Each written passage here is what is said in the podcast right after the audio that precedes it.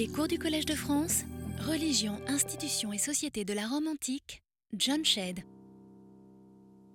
Mesdames, Messieurs, chers amis, je vous retrouve avec le même plaisir pour cette série de leçons consacrées au culte des morts à Rome et dans les provinces occidentales du monde romain.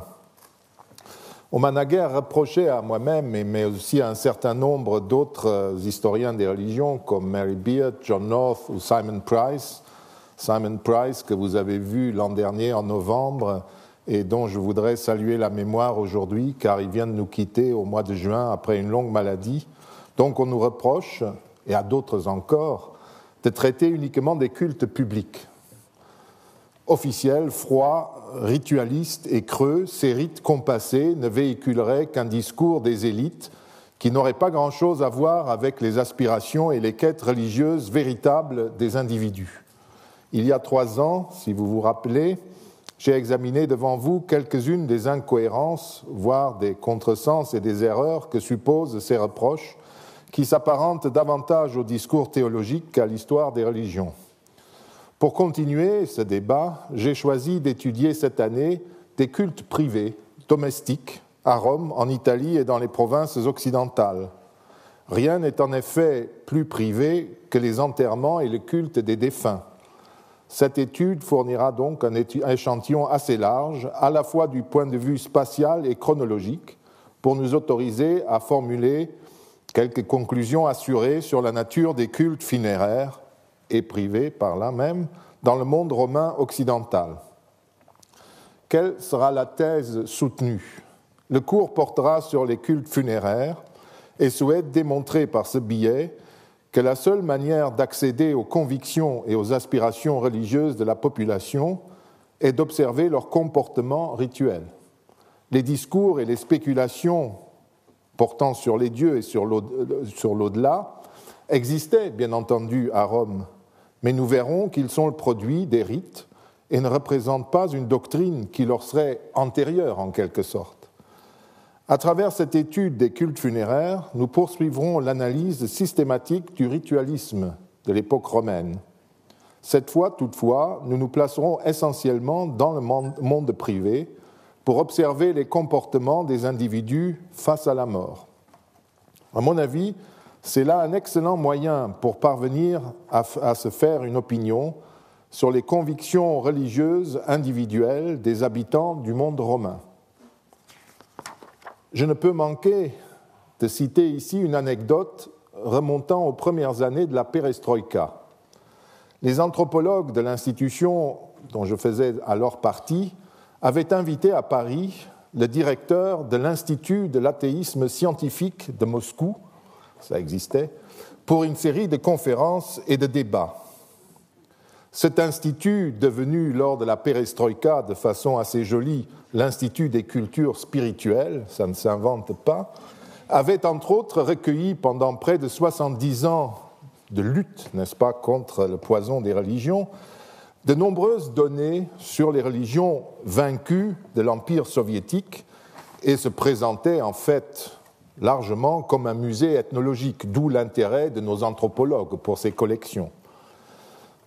Voici euh, l'anecdote. Lors d'une discussion, l'ex-fonctionnaire soviétique nous exposa avec fierté les résultats de la politique antireligieuse du passé.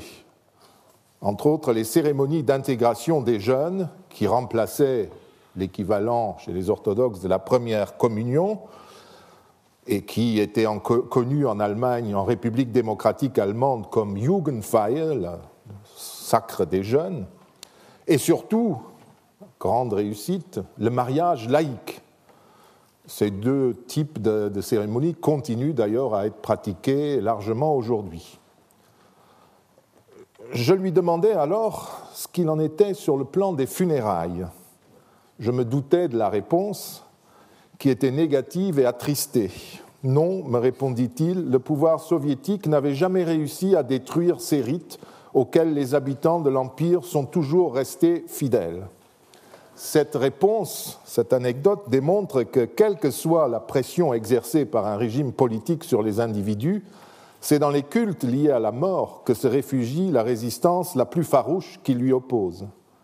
Les cultes funéraires représentent par conséquent une approche privilégiée pour tenter de mettre au jour les aspirations les plus profondes des individus. Il s'agissait, dans le cas évoqué par le directeur moscovite, de membres actifs ou passifs des religions orthodoxes, juives, musulmanes ou d'autres encore, et nous devrons nous demander si nous pouvons assimiler leur comportement, cette résistance ou cette permanence, à ceux des habitants du monde romain. Notre démarche sera simple. Les sources littéraires du premier siècle avant et après notre ère nous ont laissé de nombreux témoignages relativement précis sur les rites funéraires.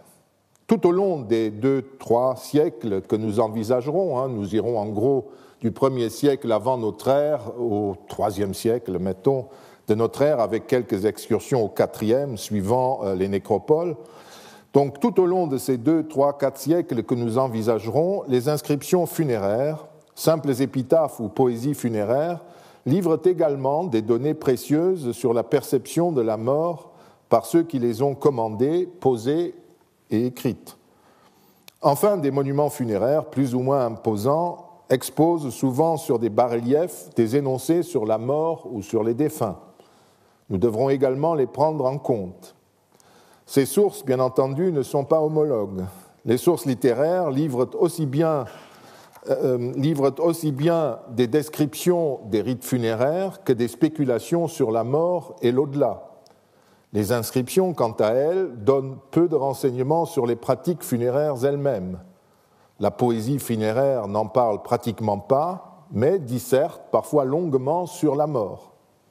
Les représentations qui figurent sur les monuments funéraires occupent quant à elles une position ambiguë par rapport aux pratiques rituelles qu'elles semblent refléter, mais les choses sont sans doute un peu plus compliquées. L'ensemble de ces sources, critiquées et mises dans leur contexte, permet de recueillir des données sur les rites funéraires de toutes sortes, mais renseigne également sur les opinions que les anciens pouvaient avoir sur la mort. Face à ces textes, à ces images, nous trouvons d'innombrables tombes et nécropoles, plus ou moins bien fouillées, qui offrent un contrepoint passionnant aux documents précédents. Il s'agit ici de données rituelles, car si elle est bien menée, la fouille archéologique fournit un accès privilégié aux traces laissées par les gestes rituels et par là, bien sûr, aux rites.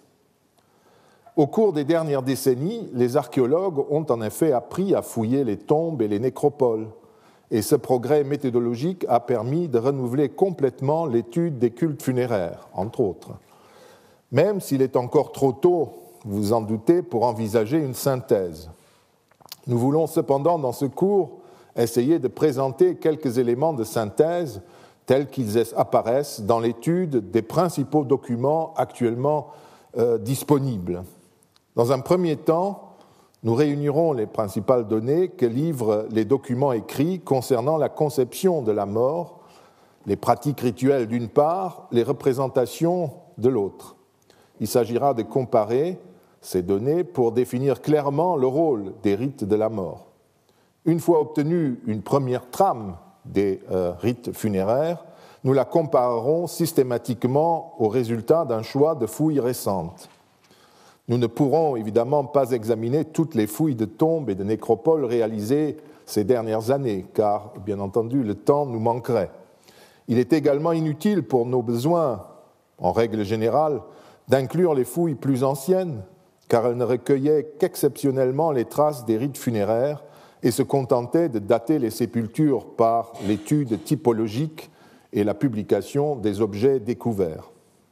L'échantillon qui sera mis en œuvre sera néanmoins assez large et pointu pour permettre d'ouvrir un dialogue entre les textes littéraires et les pratiques observables sur le terrain. Nous essayerons de déterminer s'il existe des différences suivant l'époque et les lieux et si les rites sont homogènes, au moins dans leurs grandes lignes. Une fois cette comparaison faite, nous nous en tirerons des conclusions pour le sujet plus général dans lesquels ces leçons s'inscrivent, c'est-à-dire l'étude du ritualisme et la définition de la nature de la pratique religieuse des Romains, notamment sur le plan privé. Vous vous doutez bien que je ne suis pas le seul auteur qui a travaillé et qui travaille sur les rites funéraires des anciens et sur la mort. Il faut rappeler que le sujet est fort ancien et que Franz Cumont, par exemple, y a euh, consacré euh, un livre aussi épais qu'important, Lux Perpetua, euh, qui vient d'être réédité avec une longue et excellente préface et des commentaires. Ce livre, qui est très fortement déterminé par des représentations eschatologiques de la mort, donne néanmoins des renseignements sur à peu près tous les textes relatifs à la mort et à l'au-delà chez les anciens.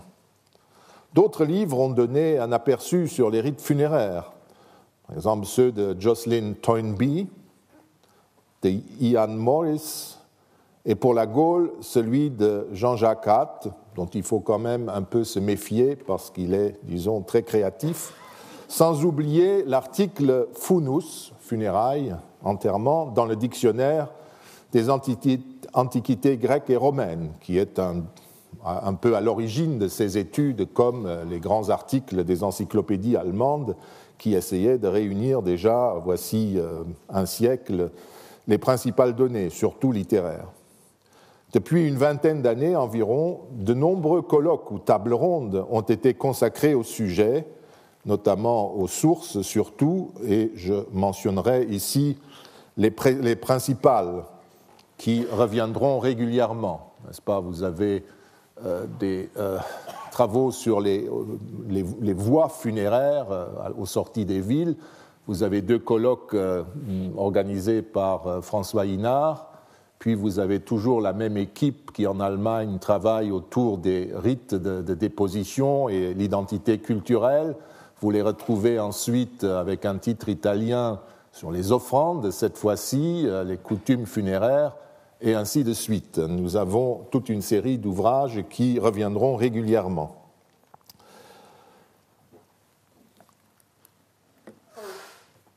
Commençons donc, euh, si vous voulez, euh, l'étude des rites dans les textes écrits, ce qui sera aussi une possibilité pour moi de critiquer un peu euh, ce que j'ai pu écrire dans le passé, parce que, évidemment, euh, heureusement, l'esprit se renouvelle. Il m'est arrivé dans les années passées de parler en séminaire des rites funéraires devant certains d'entre vous, les rites funéraires qu'évoquent les textes écrits, mais je le faisais généralement dans le cadre de recherches qui portaient sur les rites sacrificiels euh, eux-mêmes qui intervenaient aussi sur le plan funéraire, mais qui m'intéressaient plus généralement, tels que je les ai exposés dans un livre que vous connaissez peut-être, sur Quand faire, c'est croire, ou à propos de tel ou tel monument funéraire. Cette année, ici, nous allons nous occuper de l'ensemble des rites funéraires tels qu'ils se déroulent depuis l'heure de la mort jusqu'à la fin des, des, rites des funérailles, puis chaque année, à des rythmes divers, lors des commémorations annuelles. Nos sources sont multiples. Cicéron sera un auteur souvent sollicité, mais aussi le dictionnaire de Festus et son abréviateur Paul Diacre, ainsi que des commentateurs antiques des œuvres latines également, sans parler des récits évoquant la mort des membres de la famille impériale ou plus généralement pour le plan privé les œuvres des poètes augustéens qui évoquent souvent des, des funérailles. À côté de quelques informations Glanés sur les épitaphes, les textes sur les funérailles des princes et de la maison augustéenne confirment, à un niveau social particulier, certes, les pratiques glanées dans les textes littéraires. Les images, quant à elles, livrent parfois des représentations particulières qui seront à chaque fois à examiner euh, en elles-mêmes. Commençons par la mort et l'exposition du défunt ou de la défunte nous disposons malheureusement de peu d'informations sur la mort antique. Les passages les plus précis décrivent la mort des empereurs ou des princes, comme vous pouvez vous imaginer. Ils nous permettent d'observer quelques comportements concernant bien entendu les cas où les intéressés mouraient dans leur lit plutôt que dans un attentat, ce qui arriva assez souvent sous l'Empire. Mais il faut avouer que même dans ce cas privilégié, nous ne disposons d'indications partielles. Ainsi, pour donner deux exemples des données que nous pouvons obtenir, nous allons lire une note du commentateur de Virgile et le scénario des derniers jours de Tibère, tel qu'il peut être reconstruit à partir de Tacite, de Suétone ou des commentaires d'un collège sacerdotal. Servius, le commentateur de l'Énéide, qui écrivait au IVe, 5e siècle, écrit que, à propos de ce vers de, Virgile, que les anciens Romains auraient eu comme coutume de placer les moribonds devant leur maison, et puis il donne des explications. Hein. Tesperati donc les, moribonds désespérés, enfin en, en, conditions désespérées, ante janua suas collocarentur. Ils avaient l'habitude de les placer devant les portes de leur maison. Et il donne ensuite des explications. La première, c'est que c'était pour leur faire rendre le dernier souffle à la terre, notre mère à tous, etc. Vous voyez le contexte. Soit pour demander l'aide d'un passant expert en médecine, qui est déjà plus joli comme interprétation. Nous ne pouvons évidemment pas préciser l'époque à laquelle le savant du 5e siècle fait ici allusion. Vous voyez qu'il parle des Wétérès, les anciens. Qui sont ces anciens, ces Wétérès? S'agit-il des contemporains Virgile, S'agit-il des contemporains de Caton l'Ancien, deux siècles plus tôt? S'agit-il de la Haute République ou une période plus ancienne encore? Nous n'en savons rien. Hein. Le texte nous dit ce que vous avez sous les yeux. D'autre part, l'indication est bien sûr beaucoup trop vague pour en déduire l'existence d'une sorte de rite canonique du rituel funéraire romain. Je doute très fort que, à chaque fois qu'il y avait euh, cette situation, on ait placé les moribonds sur le trottoir. C'est un peu étonnant. C'est peut-être un rite qui était attesté dans certains cas, mais on ne peut rien dire de plus. Il conviendra, hum, voilà, euh, dès, le premier texte cité, nous nous trouvons donc confrontés à une difficulté que nous rencontrerons souvent, et c'est une difficulté qu'on rencontre à chaque fois qu'il est question d'institutions ou de vie quotidienne, parce que nos sources sont toujours celles-là quand nous regardons la littérature, euh, quelle valeur peut-on attribuer à ces affirmations d'époque tardive, hein, 5e siècle quand même, même s'il commente un texte écrit au début de notre ère Il conviendra de décider au cas par cas si telle mesure peut être considérée comme un comportement récurrent, au moins à Rome. Quant à la signification du rite qui est de déposer les moribonds devant les maisons, il n'est pas absurde il peut parfaitement s'inscrire dans l'ensemble des rites funéraires qui consistent à construire progressivement une distance entre la famille des vivants, des survivants, et le moribond, puis le défunt. Nous le verrons régulièrement par la suite. Et c'est la, déposition par terre qui pourrait faire allusion à cette séparation, puisque la terre à l'extérieur de la maison, ante est la future demeure du mort, du moribond. C'est ce que Servius aurait également pu indiquer. Hein. Là, j'ai continué à broder sur son interprétation. C'est spéculatif, bien sûr, mais ça vous montre que ça peut entrer dans une pensée de la mort euh, de façon plus globale. Le deuxième exemple est historique, beaucoup plus historique que ce commentaire de l'Énéide. Il est un peu plus clair. Dans les passages que je vous indique, Tacite et Suétone rapportent que Tibère mit un certain temps à mourir soit par l'effet de la maladie, il était tenace, soit parce qu'il était lentement miné par le poison que le futur Caligula lui avait généreusement administré. On rapporte des épisodes rocambolesques de son agonie. Il se serait réveillé alors qu'on le croyait définitivement perdu, et on l'aurait alors étouffé sous un coussin. Ou alors il serait tombé mort alors qu'il avait recouvré soudain conscience, on donnait déjà perdu, et s'était levé, faisant peur à tout le monde. Bref, Tibère semble avoir balancé un certain temps entre la vie et la mort, ce qui est après tout relativement banal. C'est cela que nous disent les historiens et les biographes. Ce qu'il est moins, ce sont les rites publics célébrés pendant cette période d'incertitude, qui sont assez intéressants. La confrérie des Arvals, qui faisait inscrire chaque année une copie de ces protocoles sur des plaques de marbre, nous donne accès, une petite fenêtre d'accès à ces rites de la mort. Le fragment qui nous est parvenu commence le 1er janvier 37, de notre ère. Je traduis, enfin 37 de notre ère, oui. Je traduis. Aux ides de janvier, donc le 1er janvier, au Capitole, Taurus Statilius, président des frères Arval, convoqua ses collègues sur l'ordre des consuls pour acquitter les vœux et en formuler de nouveaux pour le salut de Tibère César. Étaient présents Taurus Statilius Corvinus, Lucius Caninius Gallus, Paulus Fabius Persicus et Gnaeus Domitius. Donc, deux jours avant la date habituelle des vœux pour le salut du prince, qui est euh, le 3 janvier en général, qui tombe le 3 janvier, eh bien, deux jours avant, les consuls ordonnent aux Arvales d'acquitter les vœux échus pour le salut de Tibère et d'en formuler de nouveaux. Cela veut dire deux choses. C'était qu'ils étaient déjà sortis du cycle annuel des vœux de 3 janvier en 3 janvier, parce qu'il se passait des choses graves, et qu'ils acquittaient des vœux prononcés un peu plus tôt, comme vous allez voir pour la suite. En même temps, c'est un ordre des consuls. Cela veut dire qu'il euh, prescrivait à tous les prêtres, à tous les magistrats et officiels de Rome. Hmm. Là, nous sommes dans le grand culte public. Donc un ordre euh, venu d'en haut.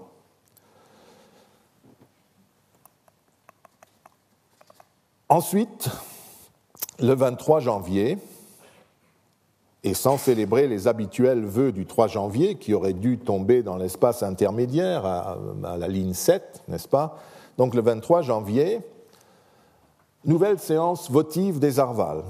Je retraduis. Le dixième jour avant les calendes de février, donc le 23 janvier, au Capitole, Taurus Statilius Corvinus, président des frères Arval, convoqua ses collègues sur l'ordre du consul, le consul en exercice, et avec l'assentiment du Sénat, et immola pour la sécurité et le salut de Tibère, César, Auguste, deux bovins mâles à Jupiter très bons euh, et très grands. Étaient présents, etc., la même liste. Et enfin, juste avant la cassure de la plaque, nous apprenons encore que le 9 février, les Arvales procèdent une nouvelle fois à un acte au Capitole, très vraisemblablement à la même chose, euh, euh, un acquittement votif. Donc cet enchaînement de vœux formulés puis acquittés par des sacrifices à échéance rapprochée traduit rituellement la préoccupation des autorités. Les contrats votifs qui portaient sur la santé du prince découpaient le temps en périodes relativement brèves, et dès que le malade avait atteint la date mentionnée dans le vœu, ces vœux euh, étaient acquittés et une nouvelle période était définie comme pour diviser le temps en périodes d'un mois ou de quelques dizaines de jours, qui permettait de constater officiellement que les dieux continuaient de protéger la santé de l'empereur. Ce semble là une des procédures de la mort. On essaye de prolonger au maximum, avec l'aide des dieux, l'existence. De manière plus vive, la même procédure est attestée lors des nouvelles qui proviennent à Rome sur la maladie grave de Germanicus, le successeur présumé de Tibère. Là, nous sommes 15 à 20 ans pratiquement plus tôt, pas tout à fait 20 ans. Ces exemples nous permettent euh, de conclure que les particuliers effectuaient les mêmes négociations votives avec les dieux pour les malades de leur famille. En tout cas, c'est à peu près ce que nous savons de la ritualisation du décès. Hein, c'est presque tout le dossier. Nous sommes mieux renseignés sur les actes suivants qui ouvrent la période du deuil. Le ou la défunte sont lavés, parfumés, parfois embaumés dans les familles aisées, et revêtus de leurs plus beaux habits. Ils sont exposés dans l'atrium de la demeure ou de la pièce ouverte vers l'extérieur, les pieds tournés vers la porte, comme le rappelle le poète perse dans ce passage où il décrit une situation de, deuil, il dit de là la trompette, les flambeaux, et enfin notre pauvre bienheureux installé sur un lit élevé et gluant d'un poisseux, il est parfumé, tend vers la porte ses talons raidis. C'est là une euh, information intéressante, puisque nous la retrouvons ailleurs. Par exemple, là nous pouvons convoquer des images euh, la collocatio, l'exposition de la défunte représentée sur le célèbre monument des Haterii qui représente en partie cette étape du deuil. nous pouvons voir donc que ici notre défunte est exposée dans un espace entouré de colonnes, l'atrium? Vraisemblablement, vous voyez le toit euh, qui est indiqué, et euh, la porte est située vers la gauche de l'image. Donc elle a effectivement les pieds tournés euh, vers la porte. Ce monument date du milieu, du début, enfin de la première moitié du deuxième siècle de notre ère, de l'époque de l'empereur Adrien en gros. La défunte, vous voyez aussi comment elle repose. Elle repose entourée de torches, de lampes, de torchères. Il y a aussi des lampes placées aux, pieds et à la tête du lit. Autour du lit, des pleureuses qui se lamentent, des joueurs de flûte et des parents qui sont représentés dans une attitude de deuil. Cette scène est une branche, pour terminer, une branche de cyprès est placée à l'endroit où euh, est vraisemblablement l'entrée de cette pièce, de cet atrium. Cette scène peut représenter une veillée ou une exposition du corps qui permettait aux parents ou aux amis de venir voir la défunte, puisqu'il s'agit d'une dame, ou alors le début des funérailles, le moment où la levée du corps va avoir lieu. Ça, ce serait Ceci serait une, interprétation très pointue, très réaliste. Mais euh, bien entendu, l'image peut tout simplement signaler qu'il y a eu une splendide collocatio, que le rite a été parfaitement et avec euh, luxe accompli. La, défunte couchée sur le lit est sans doute parée de ses plus beaux atours, c'est ce que l'image semble suggérer, et euh, elle fait par ailleurs allusion au parfum, aux lumières, à la lamentation et à la musique. C'est pour cette raison que cette scène se prêtait bien d'ailleurs à une représentation figurée. Nous avons proposé dans une étude relativement ancienne d'expliquer ces éléments comme la représentation de la beauté incorruptible de la défunte. Les vêtements, le maquillage, les insignes du rang social renvoient à la place que la défunte doit occuper dans la mémoire sociale. Les parfums renvoient eux aussi à l'incorruptibilité des défunts que les funérailles doivent réaliser en même temps que la séparation avec la famille. La bonne odeur, et notamment les vapeurs d'encens, produisent une odeur, qu'on peut appeler sèche, opposée à la mauvaise odeur du corruptible, qui est la marque des vivants et de la partie humaine du défunt. Tous ces éléments, la beauté et la bonne odeur, différencient le corps défunt de ceux de ses parents qui présentent, quant à eux, un extérieur négligé, comme nous le verrons. Les parfums et l'encens ne sont pas de simples moyens destinés à masquer les mauvaises odeurs. Ah, ce serait un peu positiviste, si vous voulez. Il faut se rappeler ici que l'encens était dans le monde gréco-romain une odeur et une nourriture divine, ainsi que Marcel d'Étienne l'a démontré dans les jardins d'Adonis, et en grande partie avec des textes d'époque romaine, hein, parce que ce qui nous renseigne sur les parfums. Les auteurs qui nous renseignent sur les parfums sont souvent romains, donc euh, on voit que c'est une, une, représentation qui traverse tout le monde et toute l'histoire du monde méditerranéen.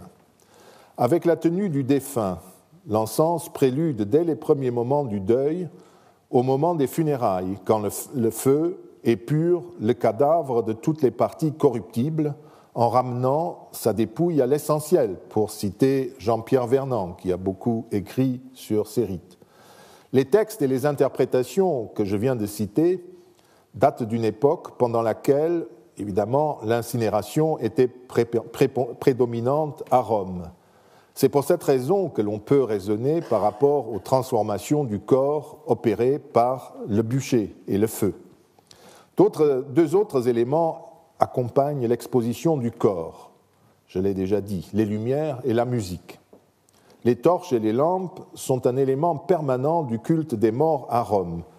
Et euh, comme vous le savez, il se trouve encore de nos jours euh, euh, dans, les cimetières, sur les tombes et dans les cimetières italiens, par exemple. Une autre partie du relief des Hatéri, de la tombe des, des montre la défunte ou une autre défunte, peu importe, dans son caveau, c'est au-dessus de, l'autre scène, où sont encore dressés des candélabres. Hein, les flèches vous les indiquent. L'une devant la défunte, et puis sur un autre relief euh, à côté, à droite, donc ici, vous avez une statue de Vénus qui est encore entourée de candélabres qui brûlent, n'est-ce pas? Toujours la même chose, les lumières. Et il en va de même dans beaucoup de mausolées euh, et de tombes. Ici, une torche comme ça, euh, en, ronde bosse, qui provient d'un mausolée de la nécropole méridionale d'Aix-en-Provence, que nous utiliserons euh, souvent dans nos, dans nos discussions. Pourquoi les défunts sont-ils entourés de lumière? En dépit de l'opinion défendue par Pierre Boyancé, le consensus existe aujourd'hui entre la plupart des spécialistes pour considérer que les lumières, quelles qu'elles soient, renvoient toutes à l'espace nocturne, aux ténèbres, qui sont l'espace propre aux défunts bienfaisant ou malfaisant, par opposition à la lumière du jour qui appartient aux vivants.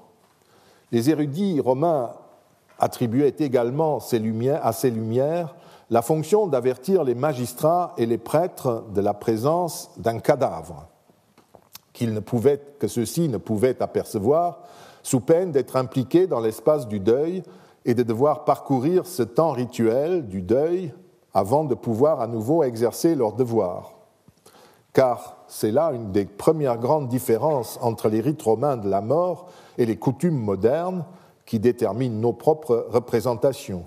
À Rome, ce n'étaient pas les prêtres qui enterraient les morts, mais les parents, le père ou le fils de famille. Les prêtres, quant à eux, tout comme d'ailleurs les magistrats qui avaient également à entrer quotidiennement en relation avec les dieux, devaient éviter tout contact, même visuel, avec un corps défunt, sous peine de perdre momentanément leurs capacités institutionnelles. Mais bien entendu, cette explication n'est pas la seule que l'on puisse donner de la coutume qui veut qu'on entoure le défunt de lampes et de torches. L'avertissement donné aux magistrats, aux prêtres, est l'une des explications qui s'est greffée sur la coutume, tout comme celle que préfère Pierre Boyancé et qui figure dans les mêmes euh, documents. Les funérailles auraient été, d'après ses lumières, euh, dans un premier temps nocturne, afin de protéger la communauté d'une souillure de la part des morts malveillants. Ce sont des interprétations qui coexistaient avec celles euh, que nous avons vues précédemment. Les Lumières renverraient à cette coutume qui se serait perdue peu à peu et n'aurait existé que dans les cas d'un décès prématuré, de quelqu'un qui meurt jeune. Ce sont là des argumentations intéressantes, mais qui ne peuvent être reçues comme la seule explication de ces coutumes qui doivent être compris dans l'ensemble des rites funéraires. La musique, elle aussi, participe à la création de cet espace particulier. Nous verrons plus loin que la musique que l'on jouait à ce moment-là était particulière et isolait le groupe endeuillé de son environnement, tout comme les lamentations des pleureuses. Cette musique n'était pas seulement jouée sur des flûtes. La sonnerie de corps avertit le voisinage d'un décès. Un épisode comique dans le Satyricon de Pétrone le montre. Alors que le célèbre Trimalcion, qui n'était pas un modèle du bon goût, comme vous savez, depuis le film de Fellini, euh, imagine de mettre en scène ses propres funérailles, à un moment déjà avancé du banquet. Il demande à des joueurs de corps d'entonner une marche funèbre, ou plutôt un strepitus funebris, un, fracas funèbre, qui est si fort qu'il réveille tout le quartier, donne l'alerte aux pompiers qui enfoncent la porte de la maison parce qu'ils croient qu'il y a un incendie. Comme la branche de cyprès placée près de la porte, la musique et les mélopées funèbres avaient aussi pour fonction d'annoncer au voisinage et aux passants le deuil de la famille, même si cela se faisait de façon moins tonitruante que lors des fausses funérailles de Trimalcion. Et encore une fois, c'est autant pour créer un espace particulier que pour donner un avertissement précis, évidemment, hein, je, je n'insiste plus. Voilà à peu près tout ce qu'on peut savoir des rites d'exposition. Combien de temps durait-il? Une opinion encore très diffuse considère que l'exposition du corps se prolongeait pendant huit jours. Or, une telle durée irait contre toutes les coutumes observables dans le monde méditerranéen antique et moderne. Nous ne devons pas confondre les funérailles habituelles avec les funérailles solennelles, privées ou publiques, qui étaient d'ailleurs annoncées officiellement comme, le signale leur nom de funus indictum, funérailles annoncées, proclamées. Dans le cas des funérailles de grands personnages, l'assistance était convoquée d'avance à ces funérailles qui auraient lieu dans neuf jours, ce qui correspond au délai habituel des convocations pour des réunions collectives, c'est-à-dire au nundinum, au neuvième jour. À cet effet, les corps de ces personnages importants étaient d'ailleurs embaumés. Les funérailles impériales, pendant lesquelles on maintenait pendant un certain temps l'empereur rituellement en vie, on fait comme s'il était toujours en vie, euh, peuvent également nous troubler dans cette réflexion sur la durée de l'exposition, de même que les essais étymologiques de Servius sur le terme novemdial de neuf jours. Je ne vais pas revenir sur, ces jours, sur, les jours prolongés des princes et sur leur double corps, le cadavre qui devait être embaumé et enfermé quelque part dans, un cercueil, et l'image de cire qui a donné lieu à un livre célèbre d'Ernst Kantorowitz sur le double corps du, roi, hein. euh, ce n'est pas euh, ce qui nous intéresse ici. Je n'accorderai qu'un instant au passage de Servius que j'ai cité. C'est en fait le seul document à côté des pompes de la mort impériale qui pourrait permettre de soutenir que les défunts restaient à la maison pendant une période de huit jours. Pour expliquer euh, le fait que dans l'Énéide, hein, il commente, c'est un commentaire de l'Énéide avant tout.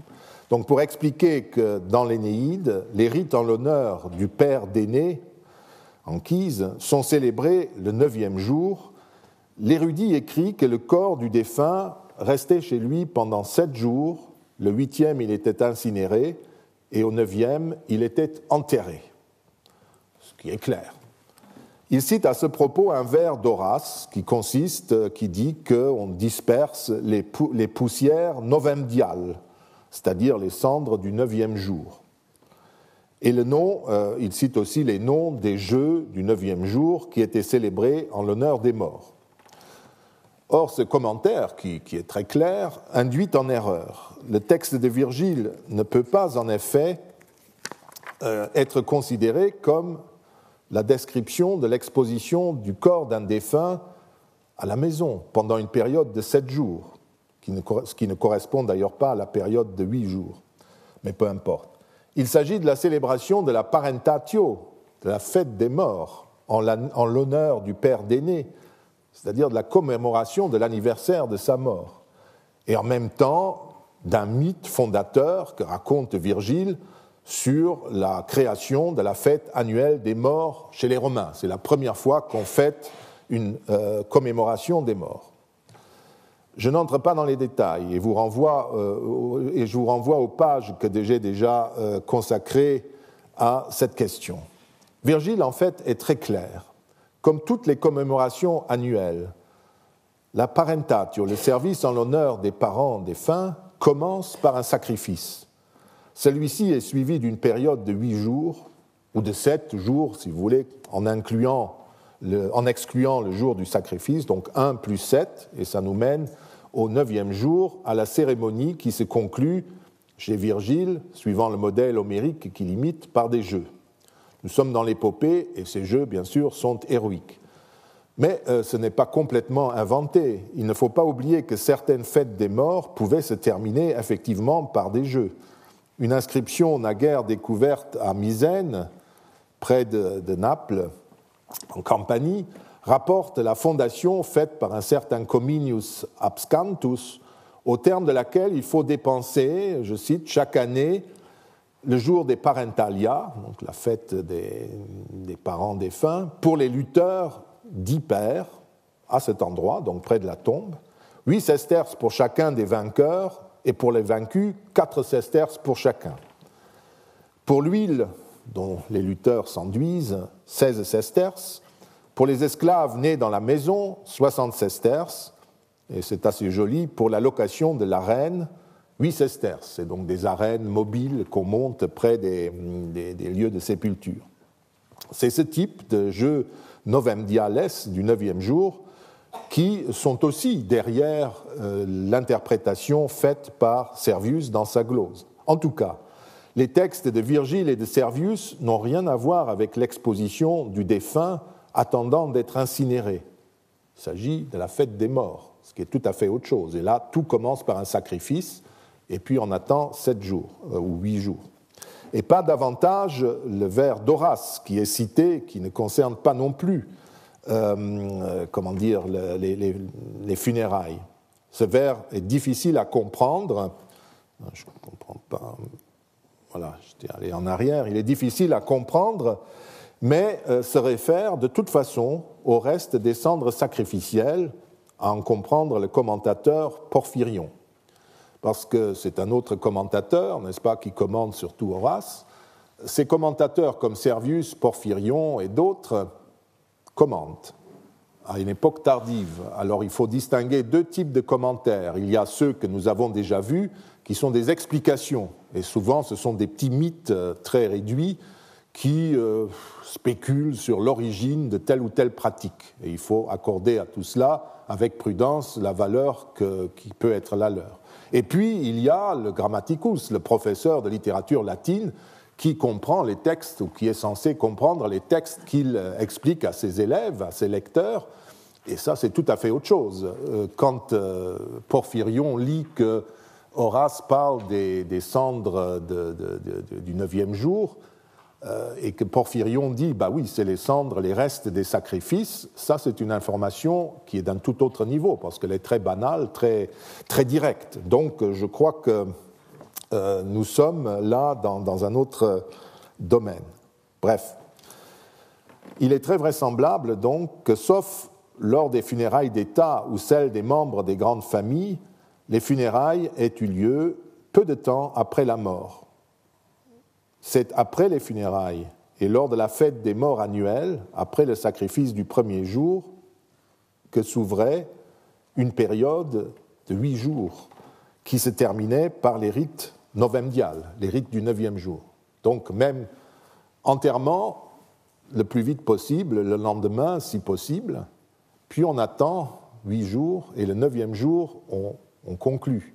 Fête des morts, premier jour sacrifice, qui rappelle quelque chose, et puis huit jours et conclusion de la fête.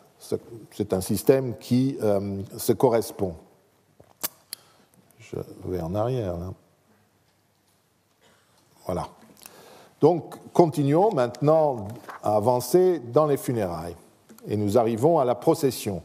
Qu'est-ce que les sources nous disent sur les processions? C'est à ce stade que la documentation sur les rites funèbres devient plus précise, parce qu'on est sorti de la maison.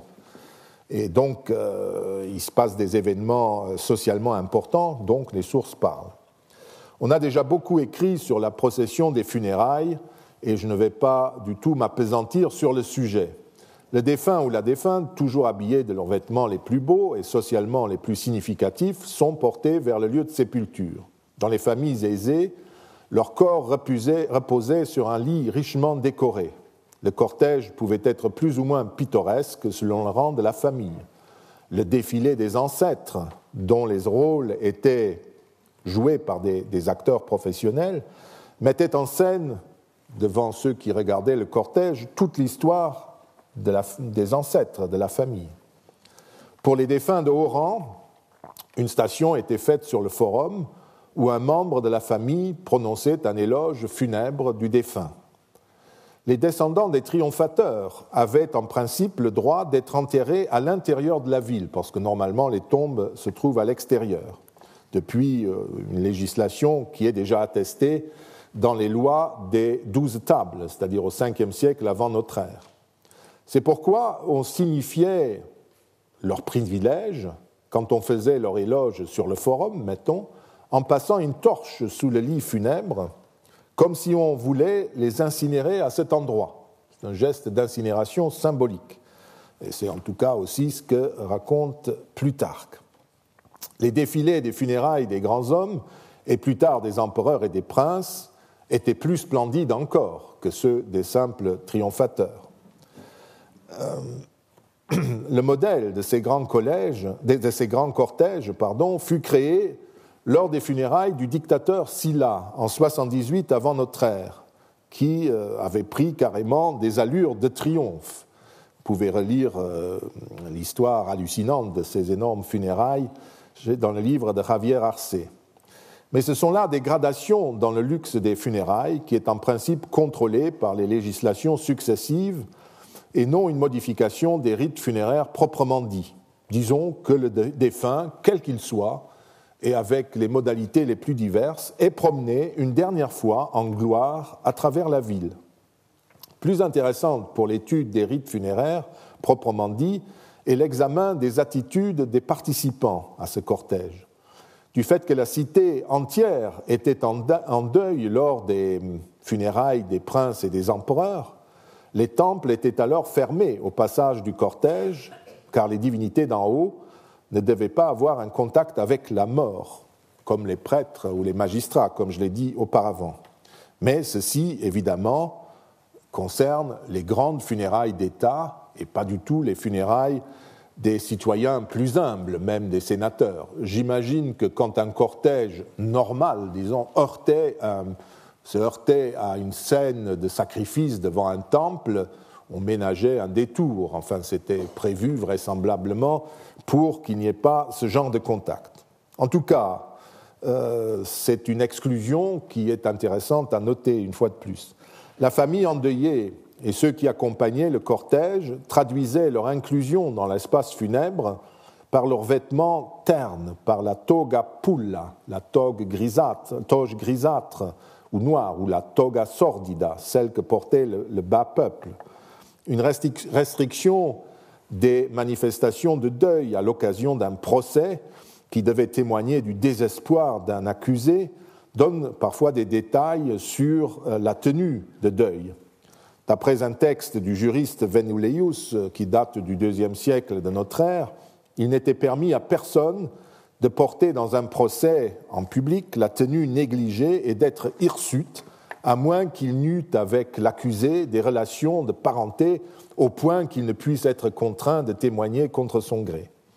Donc il peut être réellement euh, détruit par cette mort, mais euh, autrement euh, pas permis. Ce qui veut dire que régulièrement, les, plaideurs venaient en tenue de deuil au procès pour montrer à quel point ils étaient à la dernière extrémité. Ce qui pour nous est intéressant, c'est qu'une personne en deuil portait donc la toge sordide et avait la tête hirsute, c'est-à-dire non coiffée. Nous savons par ailleurs qu'au funérailles, les femmes avançaient tête nue, alors que les hommes se couvraient la tête, contrairement à ce que les deux sexes faisaient dans la vie courante. Ce ne sont pas les seuls comportements de modification des tenues de ce type. Les documents sur les deuils publics transmettent de nombreux détails sur ces attitudes de deuil. Lors de la procession qui ramenait de Brinde à Rome les cendres de Germanicus, qui était mort à Antioche et qui a débarqué, son urne a débarqué à Antioche, les enseignes de la, de la garde prétorienne, des soldats de la garde prétorienne qui y participaient, étaient dépourvus d'ornements et les faisceaux des euh, magistrats était inversé. De la même manière, dans la procession mythique racontée par Virgile, qui précédait les funérailles du héros Pallas, les Troyens et leurs alliés défilent versis armis, les armes retournées, renversées. La situation était un peu spéciale dans le cas de Germanicus, qui avait déjà été incinéré. C'est pour cela qu'au passage de ces cendres, les gens offraient des, victimes, donc des sacrifices à ces mânes, en mélangeant les rites des funérailles à ceux de la parentatio, du culte des morts, puisqu'il était déjà enterré. En quelque sorte, même si son urne se promenait toujours. Pour les funérailles d'Auguste, nous avons des informations encore plus intéressantes. Les chevaliers devaient porter, c'est ce qu'on a ordonné, des anneaux de fer à la place des anneaux d'or qui étaient leur insigne habituel. Au Sénat, où eut lieu une série de séances concernant le deuil public de ces jours-là, les sénateurs parurent en toge de chevalier, pas de sénateurs. Les magistrats en simple toge sénatoriale, au lieu de la toge prétexte du magistrat.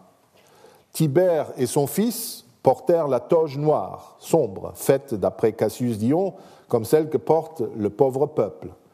Les sénateurs s'étaient assis sur leurs bancs et les consuls, euh, euh, l'un sur le siège des préteurs, l'autre sur le banc des tribuns.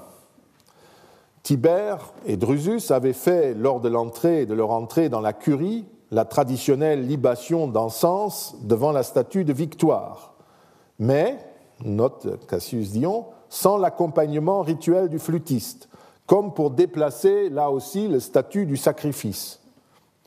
Lors du deuil de Drusus, le fils de Tibère, mentionné auparavant, quelques années plus tard, les consuls s'étaient assis sur les bancs des sénateurs encore, ce qui leur valut une remarque acerbe de l'empereur qui voulait montrer la force de son caractère, ou alors qui donnait une autre marque de son mauvais caractère. Ces changements de vêtements et d'insignes de fonction, qui sont encore attestés à la fin du IIe siècle, sont prescrits aussi par le décret de Pise relatif au deuil public pour Gaius César, le fils adoptif d'Auguste, décédé en 4 après notre ère. Le citoyen doit changer de tenue, prendre une tenue qui s'oppose à la tenue normale du citoyen, tout comme la cité doit se démarquer elle-même de la cité normale par la fermeture des temples, encore une fois, hein, vous voyez, des termes, des tavernes, par l'interdiction des mariages, des sacrifices et banquets collectifs pendant ces jours-là. Ces comportements ont une double fonction, comme nous le verrons par la suite. D'abord, ils rendent méconnaissables ceux qui les adoptent, rituellement méconnaissables. Ils se distancient de leur apparence qui caractérise leur état de membre vivant de la cité, pour prendre en quelque sorte l'aspect dégradé ou souillé, pour parler comme les Romains, de celui qui est impliqué dans le deuil par la proximité avec un mort et avec la mort, avec le non-être. D'autre part, cependant, les déplacements vestimentaires et l'inversion des insignes, des armes ou le changement des anneaux euh, doit aussi avoir pour fonction de protéger l'identité de ceux qui portent le deuil, car les vêtements, les insignes, les sièges fonctionnels, euh, la chaise curule du, consul, etc., où les attitudes expriment tous l'identité des personnes concernées. Méconnaissables par ces déplacements, celles-ci prennent moins de risques dans l'environnement funèbre dans lequel ils vivent pendant ces journées-là. Nous reviendrons régulièrement euh, sur cette distanciation mise en scène par les rites, parfois librement inventés, comme nous l'avons vu à propos des chevaliers ou des sénateurs et magistrats, selon une coutume générale qui consiste à déplacer légèrement les marqueurs du statut social pour se rendre méconnaissables, pour changer temporairement d'identité.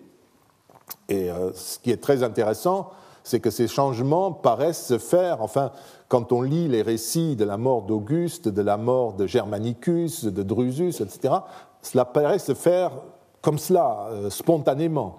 Ce sont les idées qui viennent aux Romains, aux sénateurs romains, aux chevaliers, à ce moment-là.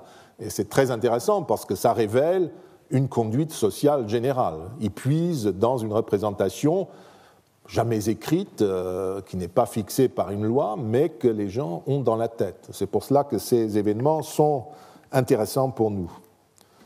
Poursuivant dans le temps du deuil.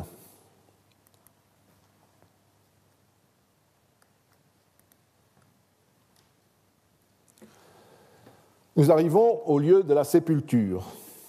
Un texte épique, le récit des funérailles de Misène dans l'Énéide, décrit de façon schématique ce qui se passe ensuite. Parce que bien sûr, Virgile s'inspire de, ce qu'il voit tous les jours. Selon ce récit, les funérailles comportent trois temps bien distincts. Je passe sur le début qui décrit la brève exposition du héros sur la plage où les Troyens l'ont trouvé, et la construction aussi du bûcher. D'abord, le corps est placé sur le bûcher et brûlé avec de l'encens, des parts sacrificielles, des dapes, dit euh, Virgile, de l'huile dans des cratères, vers 221 à 25. Après l'extinction du feu du bûcher, les ossements sont lavés avec du vin, recueillis et déposés dans une urne, vers 226 à 28. Enfin, les compagnons d'aînés sont purifiés avec de l'eau, une branche d'olivier pour les asperger, et le célébrant, un des héros, prononce les ultima verba, novissima verba, dit Virgile, les dernières paroles, une sorte d'adieu solennel aux morts. Cette séquence, accomplie ici de façon très rapide, puisqu'il s'agissait d'enterrer rapidement l'un des leurs qui avait échoué sur cette plage, transcrit de façon relativement précise le déroulement des funérailles mêmes. Après l'exposition et la procession, l'incinération avec son sacrifice, puis l'ossilegium, la collecte des eaux, et la sépulture suivie de la purification des Troyens endeuillés et leur dernier adieu, qui met un terme à la cérémonie. Voyons maintenant dans quelle mesure ce schéma, hein, c'est très condensé, épique, partiellement évidemment toujours aussi imité de l'Iliade, correspond à ce que nous savons des funérailles de l'époque historique. Nous possédons plusieurs textes qui nous permettent de reconstruire ce qui se passe au cimetière, à la nécropole, au moment où on enterre, au début de notre ère. Le texte le plus développé est celui de Cicéron dans le traité des lois. Il fait d'abord une introduction générale qui expose les points dont il va traiter. Il est inutile, écrit-il, d'exposer la manière dont on met un terme au deuil d'une famille souillée par la mort, le genre du sacrifice au cours duquel on immole des béliers au lard, comment on recouvre de terre un ossement sectionné, les engagements pris par l'immolation d'une truie, à partir de quelle date il commence à y avoir tombeau et le respect qui l'environne. Commençons ensuite par les funérailles.